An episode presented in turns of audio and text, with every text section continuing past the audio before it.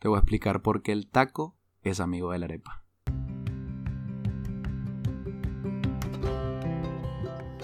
¿Qué onda? ¿Cómo están? Somos René Liera. Y Pablo Wendland.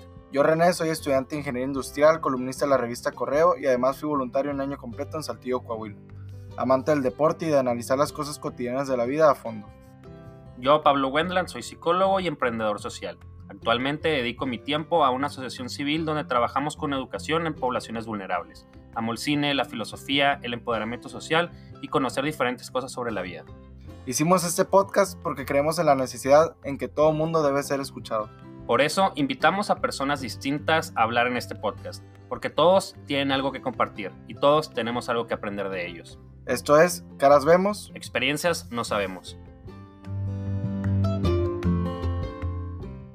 ¿Qué onda, Pablo? ¿Cómo estás? Otro episodio más el martes de podcast. Martes de podcast. Digo, estamos grabando miércoles hoy. Miércoles hoy. Estamos grabando el miércoles, pero todos aquí lo van a escuchar. Esperemos el martes que estén al pendiente ahí de que ya salga y sea lo primero que hagan. Eh, ahora tenemos un invitadazo muy especial. Él es Pedro Ramos, algunos de, eso, de ustedes lo pueden conocer. Pues para los que no sepan, es exjugador profesional de fútbol, jugó en River Plate en Argentina, ex seleccionado nacional de Venezuela en las infantiles, no sé si en las mayores también. Eh, fuerzas básicas y profesionales. Fuerzas básicas y profesional. Actualmente es director general de Fútbol Center, además de tener la tienda de snacks. Es vendedor de Contubras, asesor de ventas en el TEC y dirige una academia de Tigres. Entonces, muy completo nuestro invitado. Me Ese currículum. Me sentí, me sentí todo idiota cuando lo estaba escuchando. Pero muy bien. Para empezar, no sé si quieres comentarnos tu vida como profesional en el fútbol, cómo es que llegaste aquí, no sé, pues cómo quieres comenzar tu historia. Bueno, realmente, primero quiero agradecer la, la invitación, realmente me siento eh, muy contento y agradado de que usted me haya invitado acá, así que muchísimas gracias muchachos por, por darme el espacio. Y bueno, sí, eh, eh, es realmente el primer tema que las preguntas me pregunta a partir de cuando decirme, cuando empiezo a hablar aquí en Hermosillo y me preguntan, oye, ¿dónde eres? Siempre es, oye, ¿por qué te saliste del fútbol profesional? Y bueno, realmente sí, fue una experiencia eh, muy padre que realmente marcó mi vida, pero eh, una de las maneras de la yo explico el por qué me he salido de allá, eh, bueno, muchas veces se, se, pegó con la situación triste que estaba viviendo Venezuela. Entonces, bueno, sí, se pega muchísimo es con la parte de situación política y la parte de situación que ya pasó de ser política y económica a ser totalmente social. Y sucede porque realmente allá en Venezuela yo siempre cuento que las últimas instancias en las que yo decidí venirme a México fue debido a que yo como jugador profesional de fútbol eh, sufrí un golpe eh, sencillo, un golpe que simplemente son baja, un golpe en el aductor, recuerdo, cuádriceps y aductor, y estuve alrededor de que un día fuera, pero lo único sencillo era que yo tenía que ir a inyectarme, ¿no? Inyectarme con algún relajante muscular para simplemente... Eso, estuviste en Argentina y te golpeaste en Venezuela. Ah, es correcto. Es que yo jugué en Argentina, me formé en Argentina, pero ya cuando ya estaba llegando en edades de profesional, el pase me lo compró Caracas Fútbol Club. ¿De qué, edad, estuviste en, el River? Estuve en River desde los 12 años aproximadamente y me fui a Caracas como a los 17, 18. Okay. okay. O ya jugando en Caracas sufrí ese tipo de lesión y bueno, realmente lo triste fue que la verdad no había ni siquiera jeringas en, en mi ciudad. Y es como que así que yo le explico a la gente, es como que si tú jugaras en el América y, te golpeas y no, no hay jeringa para inyectarte a un jugador de fútbol y en una institución como el América, es algo un poquito crítico, ¿no? Entonces, bueno, eh, eso se le pegaba muchísimo, que allá en Venezuela, tristemente, la gente hoy en día está afrontando por temas políticos situaciones en las cuales no hay comida, ¿ok? Eh, mucho menos alimentos. Y nosotros podemos ver cómo en ciertas ocasiones la gente muere de hambre, la gente no le alcanza con el dinero que tiene y no le alcanza de veras. Pues. Ahí me pasa a decir que a veces yo trato de hablar con mi mejor amigo que aún se encuentra allá. Él es arquitecto graduado y trabaja para una empresa eh, en su labor, ¿no? Ejerciendo ahí como director y, ni siquiera estima llegar a 5 dólares mensuales. Entonces realmente es algo un poquito más complicado porque a veces me dicen, oye, ¿y qué es? La Coca-Cola es muy cara allá en Venezuela. Yo le digo, no es que sea cara, cuesta lo mismo que aquí, pero imagínate, una Cola aquí cuesta, ¿qué te gusta? 12 pesos, céntimos de dólar. Pero imagínate, si ganara 5 dólares, no te compraras a lo mejor la Coca-Cola si valiera casi uno. Entonces, realmente es muy crítico en ese sentido de que el dinero no les alcanza, que el dinero no les abastece y a veces la gente, tristemente, ya tú ves a las personas comprando eh, lo que hay, haciendo lo que sea por comprar lo que venga, la pasta dental, decirle la pasta dental, las afeitadoras, los cepillos de dientes, tratarlos como que si fuera vida. Una no se imaginan el valor que le dan a ese tipo de cosas. Porque sí me pasa mucho, yo a veces explico cómo yo vivía cuando estaba allá en Venezuela y a veces no me entienden. A mí me pasaba yo decirle eh, a mis compañeros que yo en mi país tengo que hacer una cola de casi 10 horas para comprar un litro de leche, y si hay, es algo que mucha gente no comprende. ¿okay? Decirle también que tú para poder comprar tenías un día asignado, que dependiendo de cómo termine el número que terminara tu IFE, tú ibas a poder ir en la semana a echar gasolina, a comprar medicina, a comprar alimentos, y que encima era regulado. ¿okay? que decirte que allá literalmente comprar alimento es casi un mercado negro porque se revende y, y, a veces tú sientes que hasta tener alimento en la bolsa y caminar por la calle es totalmente peligroso si es que te atreves a caminar por la calle. Oye, yo tengo, yo tengo una pregunta. Entonces estuviste pues de adolescente y todo eso en, Argentina. Te vas a, Venezuela a jugar fútbol. ¿Y por qué, por qué decides México? O sea, ¿por qué no volver a Argentina buscar tu futuro profesional? A lo mejor armar tu vida allá, pues ya conocías gente, ya conocías a lo mejor en, el ámbito del, del, fútbol también ya te conocían, ya tenías un nombre. Mm, Entonces, ¿por, ¿por qué allá y, por qué no, allá y aquí? Bueno, eh, le comento, eh, ya cuando estaba en Venezuela ya tenía un contrato profesional, ¿no? Y ya no es así tan fácil de que ya tú decidas realmente tu futuro, ya empiezas a, cuando eres profesional es como si fuera un trabajo, y ya tienes un contrato vigente en la cual tienes que cumplir, ¿no? Y no es así que tú decidas, ah, yo quiero tal sitio, yo quiero, porque para mí yo quisiera que sea, yo hubiera querido el Real Madrid. no, pero realmente se pega muchísimo con el caso de que eh, me vi en un momento de frustración por también motivos personales sucedidos en cuanto a la inseguridad en mi país. Y me sucedía de que mis, mis padres ya estaban bien, estaban pensando en, salir, en, el éxodo, que fue apoyado también por parte de, sus hermanos, que bueno, ya estaban viendo que la situación se estaba complicando cada vez más. Entonces él decide venir a Hermosillo porque ya se encontraba acá eh, desde hace un rato un tío, un tío mío aquí que vino a trabajar con la Ford. Y bueno, nos brindó la ayuda, mi papá ya estaba eh, yendo y viniendo, pero me sucede de que allá, eh, mientras jugaba en la selección, me salían a veces múltiples ofertas. ¿okay? me sucedió que acá que un primo me hizo la labor, un querido amigo tuyo, Juan Rafael, me hizo la labor de meter mi currículum en, en la universidad acá de Tecnológico de Monterrey, porque eh, veía que a lo mejor tenía oportunidad para buscar una beca en la parte de, estudios. Y bueno, yo siempre tuve eh, la inquietud o, la esperanza de, también llevar una vida profesional de manera académica. Para mi parecer era, yo siempre era muy bueno en el deporte, pero también siempre fui muy bueno académicamente. Entonces, eh, para mí siempre fue así como dejar a un lado los estudios también por jugar solamente el deporte. No me llenaba personalmente. Y te soy sincero, la carrera de fútbol profesional o cualquier deporte profesional es complicada y te tiene que encantar demasiado y yo creo que eh, no era mi caso, ¿no?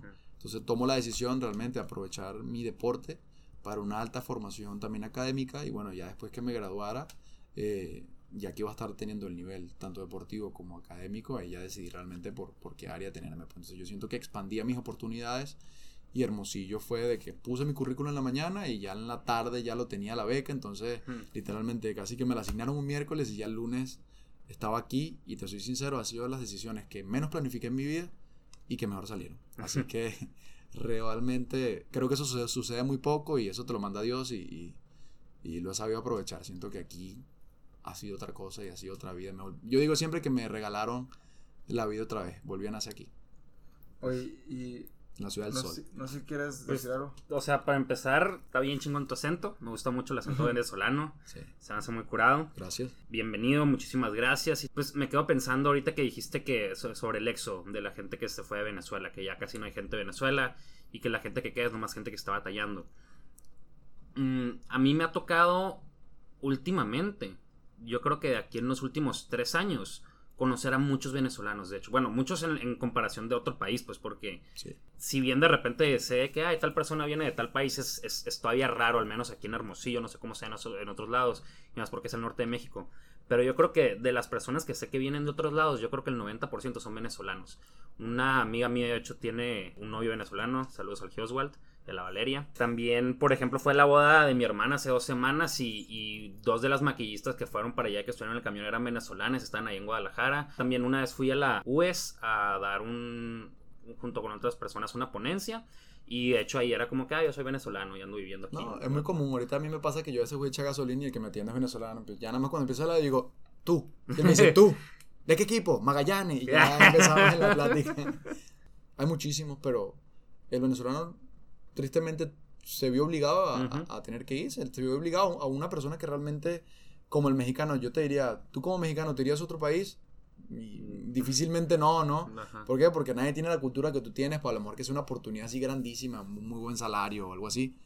Eh, nadie se quiere ir de su casa, pero ya cuando la, la condición se vuelve tan crítica y como te dije, la situación es una situación de guerra de allá, yo creo que nadie quiere vivir una situación política, económica de guerra. Entonces el éxodo es masivo. Sí. Yo te doy números y me atrevo a decir que actualmente registrados al país fronterizo más cercano que es Colombia, de. Venezuela, eh, hay 4 millones de personas. Sí. Estamos hablando de un país de 35 y que 4 Ujú. millones de manera legal contada, nada más ya ha ido a uno solo.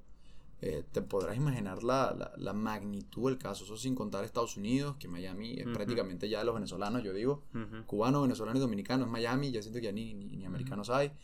En México, a donde vayas, amigo, Sí. a donde vayas. A mí que me ha tocado viajar con el, con el TEC a, a diferentes eh, sucursales, cada viaje siempre también en Venezuela, y como dices tú, hay muchísimos, pero el venezolano tristemente se vio obligado a, a- Ujú. a tener que irse. Eh, te podrás imaginar la, la- la magnitud del caso. Yo personalmente he decidido muchas veces no ni siquiera volver a visitar Venezuela en, en este periodo porque realmente te quiebra el corazón. Decirte Ujú. que Venezuela bien ya no tiene casi gente, pero que cuando vas es muy común eh, ver eso, pues ver muchos niños ya ni siquiera pidiéndote dinero porque el dinero ya casi no tiene valor, sino pedirte comida, ¿no?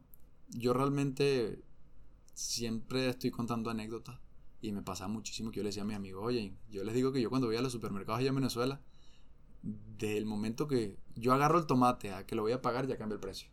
Entonces, sí es algo eh, muy cómico porque la gente vive un estrés diario que si te alcanza el dinero, ganas menos de 5 dólares, eh, ver cuánto te alcanza por comprar el kilo de queso, que- gente entrándose a golpe por los sobrantes de pollo, ver gente a lo mejor no acostumbrada, que uno está aquí acostumbrado a lo mejor ver gente, a lo mejor homeless o lo que le llaman en inglés homeless, comiendo la basura, pero ¿qué te diría yo si ves gente o profesores de una escuela pública comiendo de la basura? O señoras viviendo en zonas residenciales a lo mejor que tú no esperarías, ¿no? Claro. Creo que golpean muchísimo la vista. eh, ver niños con esa desnutrición, ver personas muriéndose en las farmacias, en los hospitales. Bueno, en los hospitales puede ser muy común, pero en las farmacias que estén ahí sentados esperando que llegue algún medicamento. Ver que compañeros literalmente eh, te cuenten anécdotas de cómo sus familiares deciden perder la vida porque simplemente se le diagnostica cáncer o se le diagnostica alguna enfermedad que aquí puede ser muy tratable, como es el caso de tener eh, alguna enfermedad eh, respiratoria o sencillamente tener eh, no tener ni siquiera para enfermedades básicas o tuberculosis o enfermedades que a lo mejor aquí ya no existen más y allá tristemente por falta de medicamentos vuelven a surgir y, y causan realmente muchísimo impacto sobre todo en los niños, ¿no? Que es lo que tú más allá a veces ves y, y realmente te duele, ¿no? Te duele porque a la final de cuentas tú eh, sientes, sientes por las personas que te rodean y, y sientes porque naciste ahí, creciste ahí, esa gente así no sea tu amiga directa, las ves todos los días, la reconoces de cara y, y ver que a veces ni siquiera para comer tienen, realmente te, te quiebra, te quiebra, te hace sentir muy mal. También contaba de que la última vez que fui, a mí hay un alimento que me gusta mucho que se llama chicha, es como una bebida que se parece mucho a la horchata, pero como más espesa. Y me pasaba de que cada vez que yo quería ir a un sitio a comer esa chicha, que era un sitio como que más distante de la ciudad donde yo vivía, que me cuesta un poco más llegar, cada vez que me tocaba llegar ahí, literalmente eh, se perdía porque apenas lo compraba, me volteaba y habían dos niños diciéndome, señor, tengo dos días que no como y realmente creo que te sientes mejor dándosela que hasta tú tomándosela y, y me pasó tres veces la misma oportunidad, entonces te sientes muy bien por dársela, pero te sabes que te sientes muy mal porque no sabes que esos niños lo más seguro es que hoy le diste y mañana no van a tener ni qué comer. Entonces, por eso yo siento que, que ves ese éxodo tan masivo y yo me atrevería a decirte de manera responsable que yo creo que debe superar eh, la mitad de, Ujú. paí- de personas idas porque tú vas al país y ya sientes que no hay gente, que están nada más los niños, que están más los viejos y que todo el que pudo se fue. Sí, de hecho, por ejemplo, sé de, de también una persona que toda su familia se fue, pero nomás quedaron sus abuelos, por lo mismo que ya son muy viejitos y no se pueden, o sea, no se pueden mover. Entonces, lo único que hacen es como que mandarles dinero para que puedan comprar medicinas y estar ahí sobreviviendo y es una situación muy estresante para ellos. Y creo que al menos, bueno, y, hasta a mí creo que me falta como que empezar a comprender un poquito más qué es lo que ahorita mencionaste, que la crisis ya no solamente es política, no es económica, que en el 2014 y que el precio del barril y que la fregada, o sea, a final de cuentas es una crisis humanitaria, pues, o sea, para que tú puedas decir que crees que la mitad de las personas se fueron y que al final niños que no han comido por dos días y que hay gente muriéndose de hambre y por enfermedades en las farmacias, muchas veces las cosas que de repente vemos cuando salen las noticias de Venezuela, que es que, ah, otra vez las elecciones, que hay movimientos ahí, que hay marchas y protestas y todo eso pero no alcanzamos a dimensionar la parte humana, pues, o sea, no solamente la parte política, cómo le está pegando al, a la política mundial sobre qué países apoyan a quién, pero detrás de todo eso hay gente sufriendo, pues, y, y, y creo que, bueno, al menos en, en, este corto tiempo que te he escuchado, ha sido algo como que quiero yo sacar a, a resaltar, pues, que comprendamos también que detrás de todas las noticias que vemos o de lo que podamos escuchar, hay humanos y hay gente detrás de todo eso. Sí, sí. Decirte que mi país es un país secuestrado uh -huh. políticamente por, por, un grupo de, de, de delincuentes, porque no, realmente no, no, hay otro calificativo. Y decirte que sí, que tienes toda la razón, que por cada marcha, por cada intento que realmente muchas veces eh, la manera constitucional que está allá trata de, de dar soluciones, decirte que la cosa a veces parece que no hubiera, ¿no? Y decirte que yo pienso que a veces esa gente hace que las personas eh, pierdan la fe, porque más allá de jugar con tu economía, más allá de jugar con tu, con tu dinero, con tu política, con tus ingresos, juega con tu manera de sentirte, ¿no? Okay. Entonces a veces el venezolano yo siento que entre nosotros es lo que más siempre tratamos de, de, de, de animarnos, porque es, un, es, una verdad decirle que a las personas eh, te pueden quitar todo, yo decía, mira, tú te pueden quitar lo que tienes, te pueden quitar tus casas, te pueden quitar eh, lo que comes, pero digo, la parte de lo que tú vas a sentir, o de lo que tú puedes llegar a pensar, no te lo pueden quitar. Entonces, eh, también es un mensaje a los venezolanos y decirles que sigamos teniendo fe, que sabemos que la situación es crítica, que, que, muchísima gente está sufriendo, que no tengo nada que explicar a los venezolanos porque lo viven a carne propia, pero yo pedirles que, que sigan con fe, que, que las cosas cambien, que, que las maneras de pensar de nosotros no... Nadie nos las puede quitar, pues. Y que la esperanza es lo único que se va a perder y que uno no puede dejar que esa gente te siga desesperanzando, que te siga eh, torturando psicológicamente y que yo estoy seguro que no hay mal que dure 100 años y que vamos a superar esta etapa como lo han superado todos los países latinos y que nos va a dar herramientas para pensar en un mejor futuro. Yo siento que esta generación que le ha tocado salir del país y le ha tocado formarse de otras culturas va, va a ser eh, una generación de oro porque no solo va a tener la capacitación y, y la, y, y, todo lo aprendido de las diferentes culturas, ¿no? Porque yo siempre he pensado que la unión de tantas culturas es lo que hace rico una nación uh -huh. y esa distinción, pero yo siento que a pesar de toda esa capacitación, tanto intelectual como social, que ha tenido la gente que le ha tocado irse de manera forzosa, va a existir ese lado humilde. Okay. Ese lado humilde porque hoy en día tú ves a un venezolano que es ingeniero siendo, sin desprestigiar a nadie, siendo Uber, ves a un doctor siendo mesonero, o es muy común también ver a empresarios de Venezuela hacer lavar casas entonces no estoy desprestigiando para nada la, la, virtud, al revés, lo dignifico en totalmente. Yo siento que el trabajo no, no te quita ni te pone, más es totalmente eh, admirable lo que hacen. Pero capaz tú dices, bueno, gente que se preparó, que realmente se la vio dura, para a lo mejor tener un mejor futuro, se la ve complicada y la tocó vivir eso, ¿no? Pues son labores así, pero yo siento que esa labor, esa humildad que está sacando el venezolano, yo siento que el día de mañana, cuando todo cambie, va a ser la que va a hacer cambio. Porque realmente te vas a dar cuenta que el que está llevando a cabo labores o oficios que a lo mejor hoy en día uno por situación vivida mira por debajo del hombro, ya tú nadie te va a tener que contar nada, tú lo viviste en carne propia y tú vas a saber valorar el trabajo de terceros, tú vas a saber valorar el trabajo propio y vas a saber respetar, que muchas veces yo siento que es lo que nos cuesta como sociedad porque no nos damos cuenta. Entonces creo que esa generación es la que a mí me llena de orgullo y aunque uno aparece, sé que está ahí y que es solo cuestión de tiempo.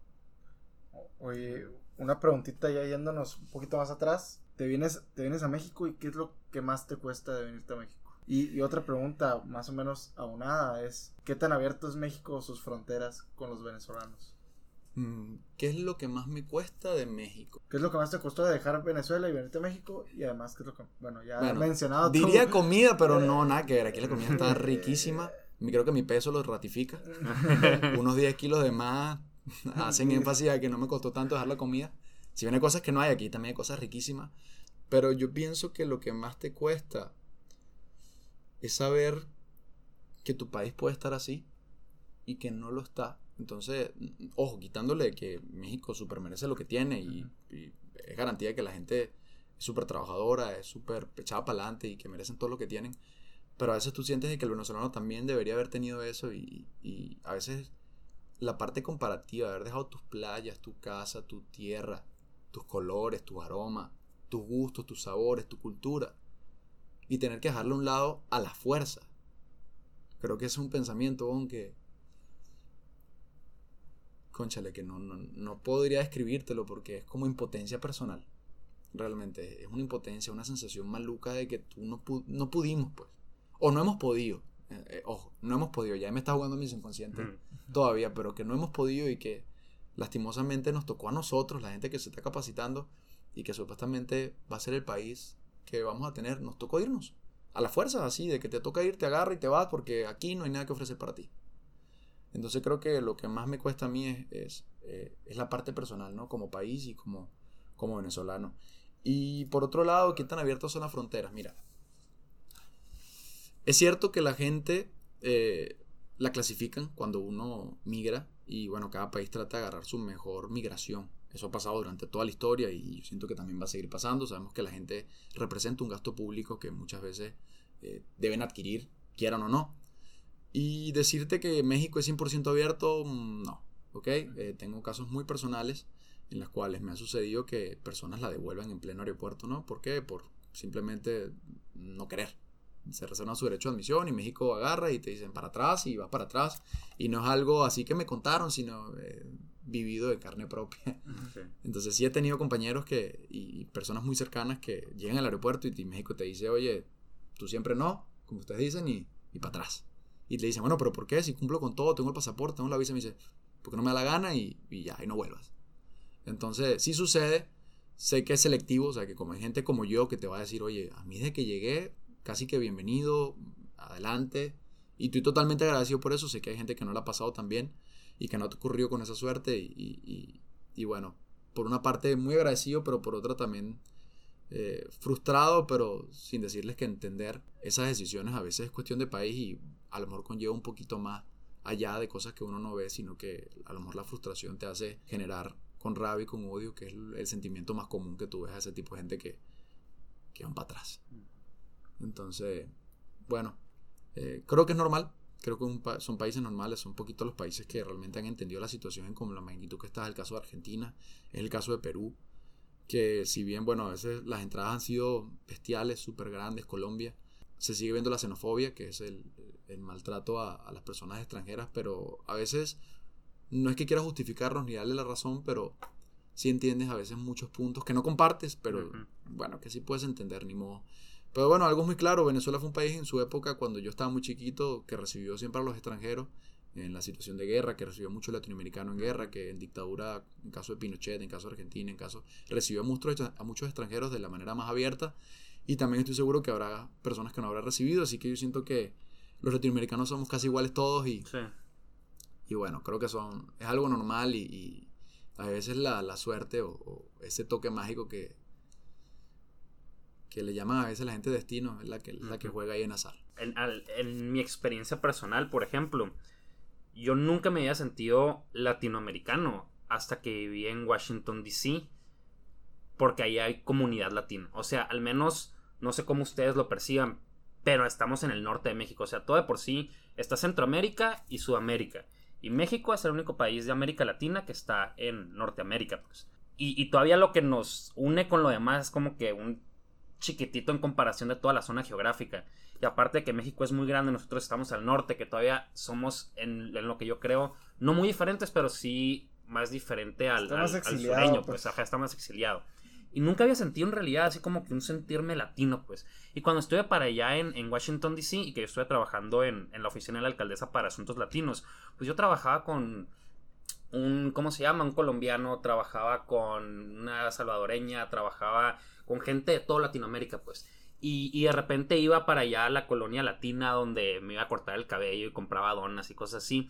Y se me hizo muy interesante eso. O sea, verdaderamente creo que al menos en, en, Sonora, y no, y yo me atrevería a decir tal vez en todo el resto de México, le, ha- le hace falta más pertenencia latina. No en todos lados tal vez, pero al menos desde mi perspectiva, lo, lo que yo he vivido, le hace falta más, porque yo verdaderamente me sentía miembro de una comunidad fuera de México cuando estaba allá. Cuando volví para acá, siento que, que me alejé un poquito de eso, lo cual, no sé, se me hace pues, mu- muy interesante que tú comentas cómo el latino tiene pues muchas historias, o sea, así como que hubo migraciones de Colombia a Venezuela y ahora está yendo de Venezuela a Colombia y de todas partes y que compartimos una historia de dictadores y... y- Colonización, conquista. Ajá, ándale, o sea, como que, que vinieran los españoles y hicieran leña a nuestra cultura. o sea, y, y que de repente Mm. hagamos una mezcla extraña, está muy curado. Y, y de todos modos siento que, que al mexicano le hace falta eso a veces. ¿Tú, tú piensas lo mismo? ¿Crees que no? Mira, yo te voy a ser sincero, yo pienso que somos iguales todos. Los latinoamericanos, mira, a mí me parece, como te dije, que lo que tenemos es que hablamos diferente. Pero casi que comemos casi que lo mismo y somos prácticamente iguales. Y yo te diría que en tu punto es, eh, como te dicen, eh, nadie sufre por herida ajena. Ok. Ok, yo también siento que la gente se forma dependiendo de lo que le toca vivir. Entonces, ese sentimiento tú lo tuviste porque te tocó vivir lo que te tocó vivir. Pues, sí. Y por eso a veces yo siento que viajar alimenta tu cultura y alimenta tu manera de pensar y te abre la mente. Te da pertenencia. ¿Ok? Porque a lo mejor, como te digo, no se valora lo que se tiene hasta que no lo tienes. Entonces, en la cultura es igual. Pero ah, difiere un poquito lo que tú comentaste, decirte que, que nuestra cultura ha sido machacada, que ha sido golpeada. Yo te diré que, que tanto no. Yo creo que más bien esos machaques han generado el desarrollo que tenemos como, como eh, superficie Ujú. terrestre. Porque Ok. yo diría que el, el el- el latinoamericano, pero yo no me atrevo a decir ningún país, tiene una viveza intrínseca que ya la nace de chiquito que no la tiene ningún, ningún otro continente.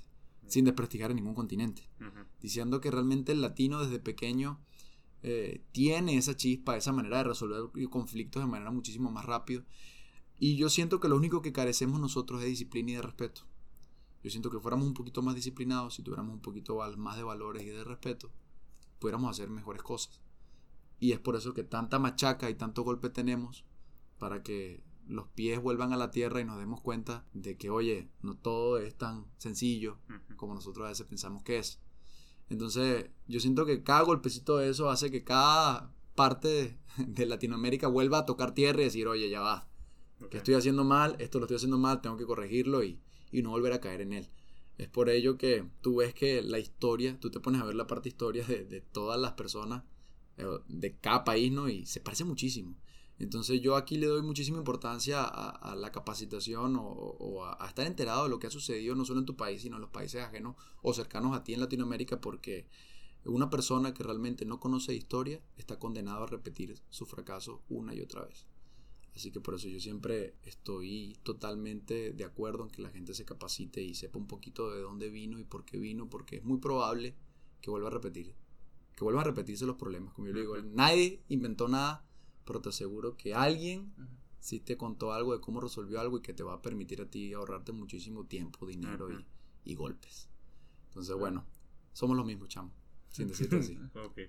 Oye, y digo, ya pasamos pues Argentina, luego Venezuela, porque tienes a México, pues sabemos que, que estás en el TEC de Monterrey, pero, o sea, en cuanto llegas, ¿qué pasa y cómo te vas desarrollando en Hermosillos? Pues sabemos que tienes varios negocios, eh, director general de, la- de una cancha, instalaciones deportivas, llego, ¿cómo, ¿qué cómo llegas a ese momento? Yo llego desorientado. Te soy sincero, te, llego desorientado, habiendo tomado una decisión de mi vida súper difícil, que fue dejar el fútbol profesional, algo que lo que yo estaba viviendo desde los nueve años, yo creo que no me acordaba de que jugaba fútbol. Llego desorientado, llego realmente con solo ganas, con solo muchísimas ganas. Bueno, yo le decía, tenía que tener muchas ganas porque para estar bajo el sol, en época de verano, aquí dando clases, yo digo, hay que tener más que ganas. Y sí, sí, las tenía muchísimo. Pero realmente esas ganas se le unía muchísimo la gente, el apoyo de la gente que te hacían sentir en casa. Yo creo que hasta eso hasta mejor. Y se le unía también muchísimo la esperanza de ver las condiciones en las que ustedes estaban, que eran muy buenas y que te permitían, ¿no? Ya sentías de que tu trabajo valía, de que era, de que se le daba importancia, de que crecías. Y hay algo acá que me ha enseñado muchísimo, es que me impresiona muchísimo el área de liderazgo de los mexicanos. Les explico por qué. Acá es muy considerado el área de liderazgo, capital humano, eh, recursos en experiencia de las personas, porque te soy sincero, a mí cuando yo llegué, que te dieran pláticas de valores, que consideraran tanto a la parte de amigos, de reunirse los sábados, de hacer cultura de... Sí, verdad, a nosotros nos encantaba la rumba, pero el valor agregado que ustedes le dan a ese sentido, al comienzo que no lo entendía, luego lo terminé de entender. Y yo me di cuenta realmente que yo perdí tantas oportunidades en mi vida profesional y social por no darme cuenta, simple y sencillamente, que mi respuesta no lo iba a poder lograr yo solo, que mi respuesta la tenían los otros. Y que si yo no lograba adaptarme o sumar a los otros, yo no iba a poder lo que quería.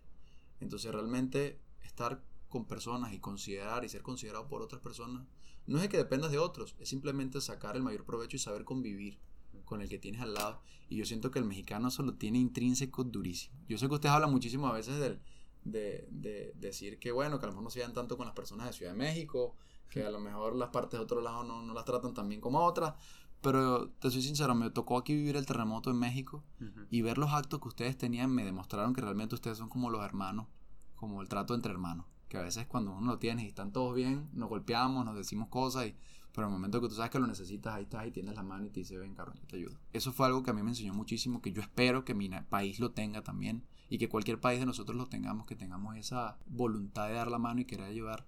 Y para mí se volvió muy rico, se volvió muy rico porque crecieron mis expectativas en el área social y creció eh, ese sentido de cada vez querer aprender muchísimo más de otros que a veces hasta de ti mismo y no solo aprender sino valorar entonces creo que valorar aquí es la palabra clave y amigos va muchísimo con ella así que definitivamente unidos muchísimo más que solo pues muy bien ¿Tienes mm. alguna pregunta, duda, comentario, lamentación, pregunta, sugerencia? Reclamo, amenaza.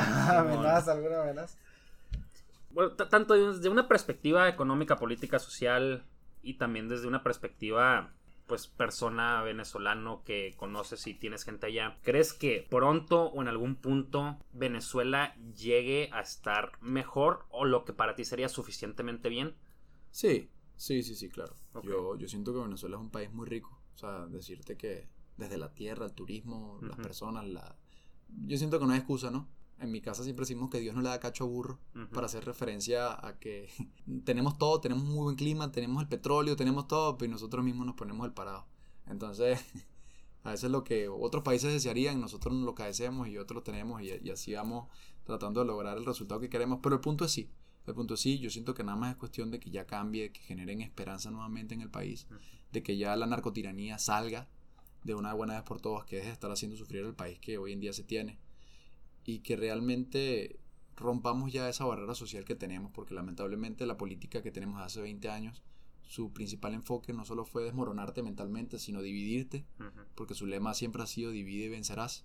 Entonces él siempre trató de dividir las poblaciones desde el estrato económico, diciendo que el rico es rico porque el pobre lo hace pobre y que tú no tienes porque a otro le falta o carece de lo que tú no tienes. Y y bueno, entonces eh, caracterizar esto y pienso que va a ser netamente político, porque siento que apenas caiga el régimen que hoy en día está abarcando, los resultados se van a dar con la empresa privada, con la parte social, mucha gente va a volver, mucha gente va a invertir.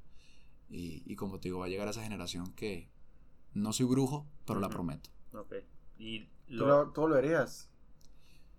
Mira, devolver, siempre el buen hijo vuelve a casa.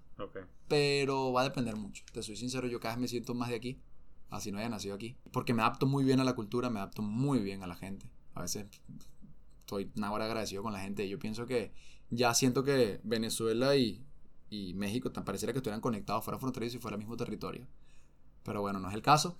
Pero yo lo siento así personalmente, así que ya estar aquí, estar allá, para mí va a ser totalmente igual. Yo siento que ya dependería más de la parte económica personal a volver o no. Pero si tú me dirías, Pedro, ¿te necesita tu país para levantarlo? Yo creo que sí volvería.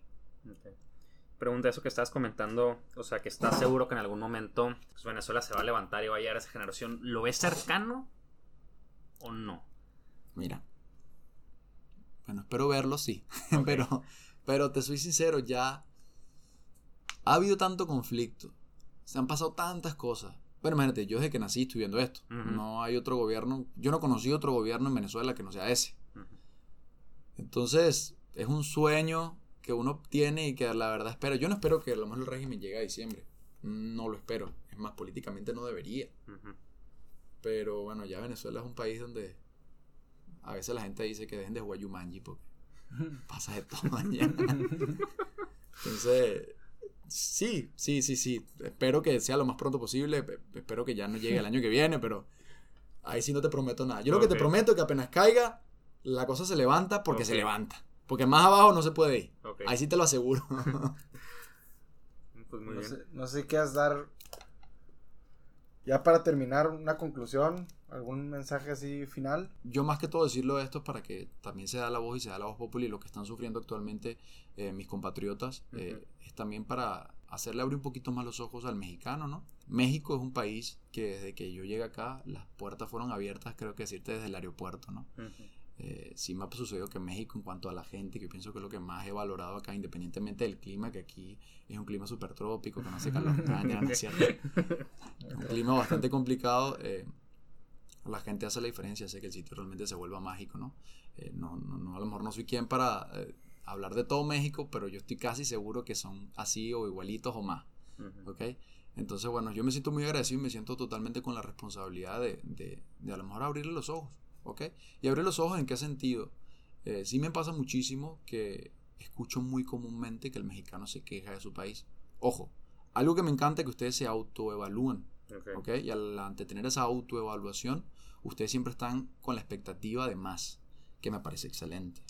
Pero con esa expectativa de más, yo siento que muchas veces se sobrepasan ya tirándose un poquito a, a la crueldad a sí mismo, ¿no? Y dejando de valorar a veces lo que ya se tiene ganado y logrado. Ujú. ¿ok? Yo aquí diciéndole que ya me he formado y he vivido en países diferentes, decirle que el crecimiento económico, que la calidad de vida que tienen, que los servicios que poseen, es cierto, a lo mejor no son lo que ustedes quieren o lo que ustedes aspiran por los problemas sociales que ya todo el mundo hoy en día sabemos, pero yo sí pienso que tiene que tener una responsabilidad de, de- de darse ese valor, ¿ok? De decirle que no todo está mal, porque es muy común ver aquí decir, realmente, eh, podemos estar peor y lo hacen como de manera irónica o, o sarcástica, como que si realmente eso eh, no pudiera ser más malo.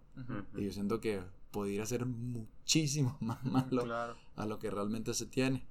Entonces, eh, yo siento realmente que, que va muchísimo ahí, ¿no? De estar siempre constantemente bajándolos un poquito al piso a los, los, los, los- los comentarios de los compañeros. Este mensaje lo mando yo a los, a los mexicanos diciendo de que eh, realmente prevean lo que tienen, que valoren lo que tienen, que realmente se den cuenta lo que son, que son alguien, personas excelentísimas que tienen muchísimas ganas de trabajar y, y- y están capacitados para ello. Y a veces yo nada más les digo que sigan siendo como están, pero que realmente sepan valorarse su trabajo, sepan valorar su hem- hermandad y que sigan unidos como están. Así que este mensaje va a los mexicanos y decirles que estoy totalmente agradecido, que mi país está muy agradecido con ustedes y que esperamos que no caigan en lo mismo. Muchas gracias.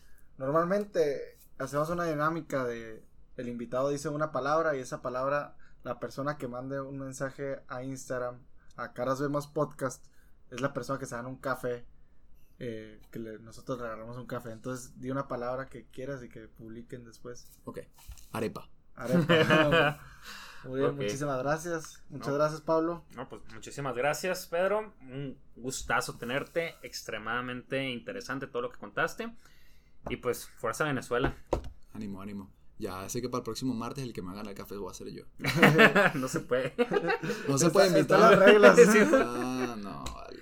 Ya escuchaste para el café, ¿no? Eh, no, Nadie que haya estado en la grabación se lo puede ganar. Oye, pues muchas gracias. Bueno, Acuérdense que cualquier persona que quiera hablar en este micrófono, pues es bienvenida. Pues, yo, yo una vez voy aquí haciendo la invitación así personal, me encantaría. Yo tengo una amiga padrísima, yo siento que tendría un- cosas por contar y, y que hasta a mí me llama mucho la atención. Así que yo voy de una vez citando acá a una muchacha que se llama Regina Peralta. Ok. La voy citando para acá, para el próximo programa. Si ya no tienen eh, programado Ajá, a alguien, claro. me encantaría escucharla. Y bueno, ya yo ahí me volvería espectador, ¿no? Ajá, Pero bien. con muchísimo gusto, así que bueno. Ah, pues tú eres la encargada de contactarla. Sí. Eso es todo, la voy a traer ahí aquí. le mandas el, el archivo de. Spotify o algo así acá para que escuche y escuche el. No, no, no, súper Regina, profesional. ¿cómo estás? Llégale. Llégale, eres totalmente bienvenida y muchas gracias por escucharnos. Nos vemos el próximo, nos escuchamos el próximo martes. Sí.